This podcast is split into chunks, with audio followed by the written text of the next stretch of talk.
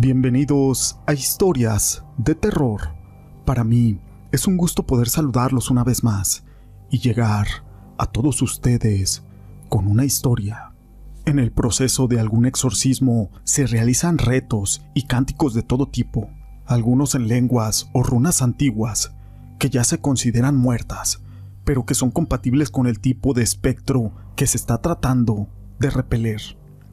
Agua bendita, cruces y escritos bíblicos son empleados como herramientas para exorcizar, para poder sacar al demonio del cuerpo o objeto endemoniado.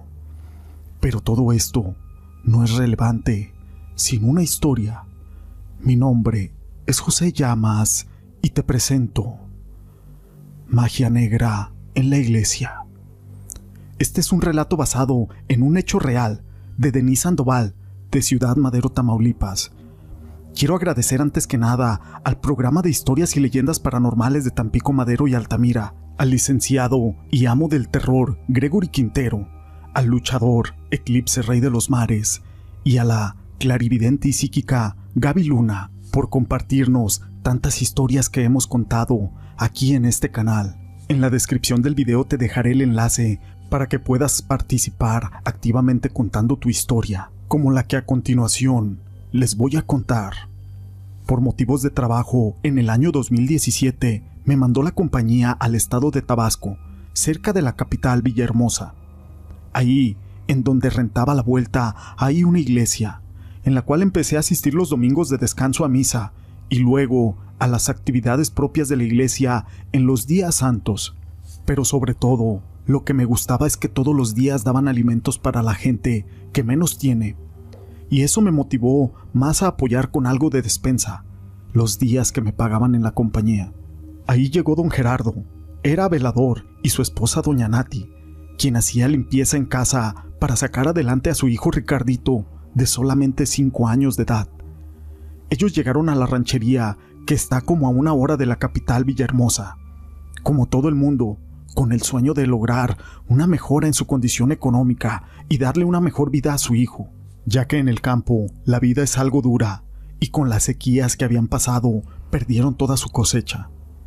Llegaron a la casa de un primo de Gerardo y como dice el dicho, el muerto y el arrimado a los tres días apesta.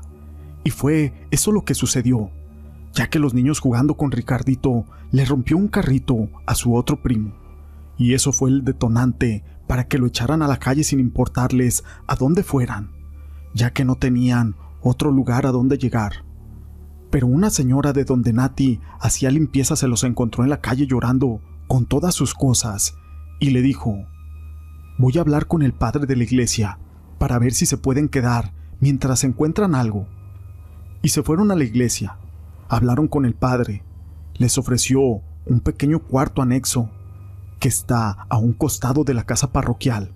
Y en ese lugar fue que el padre le dio el trabajo a Gerardo, de velador de la iglesia, ya que era muy grande y tenía varios anexos y una tienda donde vendían imágenes, veladoras, etc. Había cocina, comedor y muchas cosas. A él le pagaban de las donaciones de todos los feligreses que daban a la iglesia. Y su esposa en el día se iba a hacer limpieza a las casas Gerardo cuidaba al pequeño hijo hasta que llegaba Nati para relevarlo y él hacer todos los rondines por la iglesia. En una ocasión hubo un retiro infantil en la iglesia y había muchos niños congregados ahí. Estaba el staff de la iglesia, el padre, pero todo transcurría con normalidad. Ese día, una de las señoras de la casa en donde trabajaba Nati le cargó un poco la mano, porque habían tenido una fiesta un día antes y había muchas cosas por lavar, así que se tardó más tiempo en salir de la casa, del tiempo acostumbrado. No era muy tarde, eran las ocho de la noche, recuerdo. Gerardo ya estaba un poco desesperado porque no llegaba su esposa y tenía que dar sus rondines de vigilancia que le había dicho el padre, para evitar que los niños se fueran a otras áreas. Así que optó por darle de cenar al niño para después dormirlo. Una vez que hizo esto, cerró la puerta con llave y salió a hacer su encomienda con los rondines. Se tardó unos 30 minutos aproximadamente en recorrer todas las áreas y revisar que todas estuvieran bien resguardadas. Así que regresó al cuarto nuevamente, abriendo la puerta con la llave para encontrar una macabra escena. Su hijo Rubencito estaba ahorcado entre los hilos de la hamaca, en donde se había quedado dormido, en una posición muy extraña, como si alguien lo hubiera retorcido y en su carita una cara de expresión de terror. Gerardo como pudo lo sacó de ahí y salió gritando, con el niño en sus brazos al atrio de la iglesia. La gente del staff se acercó corriendo para ver todo lo que sucedía. Veían que él gritaba y pedía ayuda médica para salvar a su hijo, llegando en minutos más tarde la Cruz Roja, pero desafortunadamente dieron el deceso del niño. Más tarde llegó el servicio forense para llevarse a aquel niño, llegando doña Nati corriendo y abrió la bolsa en donde llevaban el cuerpo de su hijo. Esa fue una escena muy dolorosa para todos. En ese momento llegó la policía y esposaron a don Gerardo y lo pusieron como sospechoso principal de la muerte de aquel niño. Fue algo muy comentado aquí en la localidad y en los noticieros. El señor salía llorando y jurando por Dios que él no había matado a su hijo, que cómo iba a hacer eso, él no tenía el corazón para dañar a nadie, y mucho menos a su hijo. Todo esto lo decía entre lágrimas. Se hicieron las pruebas criminalísticas e investigaciones de campo, y no encontraron huellas de nada, así que no podían culpar a don Gerardo de la muerte de su hijo, dejándolo en libertad, ya que no podían acusarlo de nada. Todo fue tristeza en la iglesia por muchos días.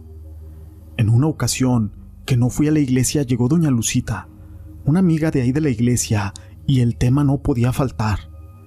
Me dijo, ven siéntate, te voy a platicar algo.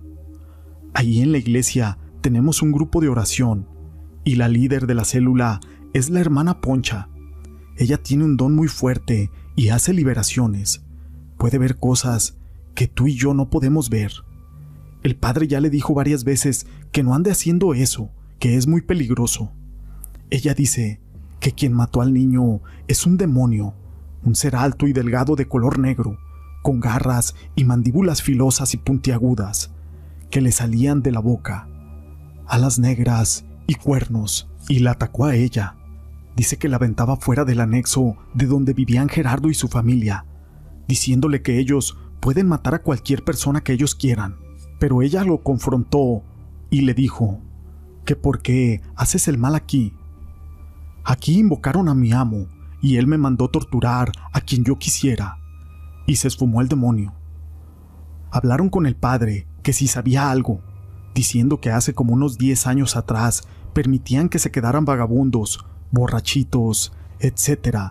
Y había una persona que invocaba espíritus, según por ayuda a esa gente, pero la verdad nunca se vio nada.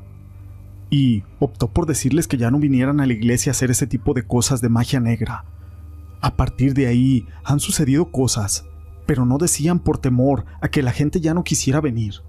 Tuvieron que hacer una misa especial con el obispo y padres expertos en exorcismos, esto para que regresara la paz a la iglesia y se fueran estos demonios del mal. Esta historia la quise compartir con ustedes. Fue escrita por mi amigo, Eclipse Rey de los Mares, a quien le mando un saludo. Si les ha gustado la historia, déjenme su pulgar arriba no olviden en dejar sus comentarios y gracias por ser parte de este canal.